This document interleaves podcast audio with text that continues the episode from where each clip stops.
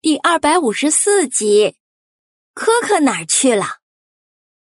小海猪看着科科说：“再漂亮，那就不是你了。”那好吧。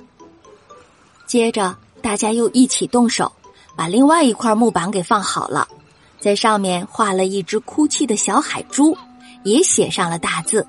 写好之后，把它挂到了海岸边最明显的地方。大家看看，都对自己的作品很满意。特特自豪的看着木板画，不错哦。小海猪在水里用尾巴拍打着水面，说：“我觉着本猪好像比这个画上的更帅气些呀。”小乌龟歪着脑袋：“有吗？”珍珍和几位小伙伴互相看看，都笑了。爱一低头，又看到了地上的垃圾袋。这些垃圾怎么办呢？大家挠挠头。珍珍看了看，说：“嗯，不如我们再做几个垃圾桶吧。”大家同时点头。小伙伴们又找来了木头，叮叮当当开始做垃圾桶。很快，垃圾桶就做好了。特特非常满意。嗯。完美，就连水里的小海猪也觉得不错。是啊，我们简直是太厉害了。可是真正看着这些垃圾桶，觉得有点奇怪。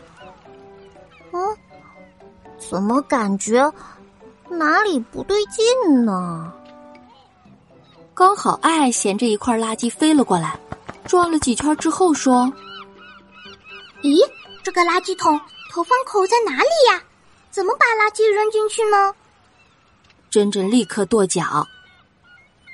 哎呀，是啊，我就感觉哪里怪怪的嘛，原来是忘了留个投放口啊！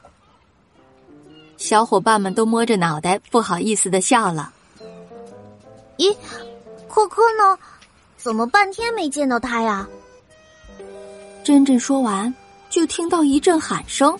好像从遥远的地方传过来的，珍珍、特特、小海猪，救救我！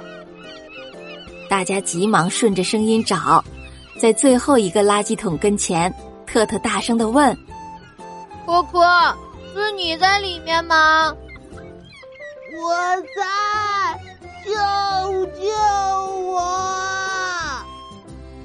大家急忙打开垃圾桶，把可可救出来了。原来啊，在大家做垃圾桶的时候，小乌龟帮忙扶着木头了。可是呢，它自己忘了从垃圾桶里出来了。大家又把垃圾桶开了个投放口，这回真正满意了。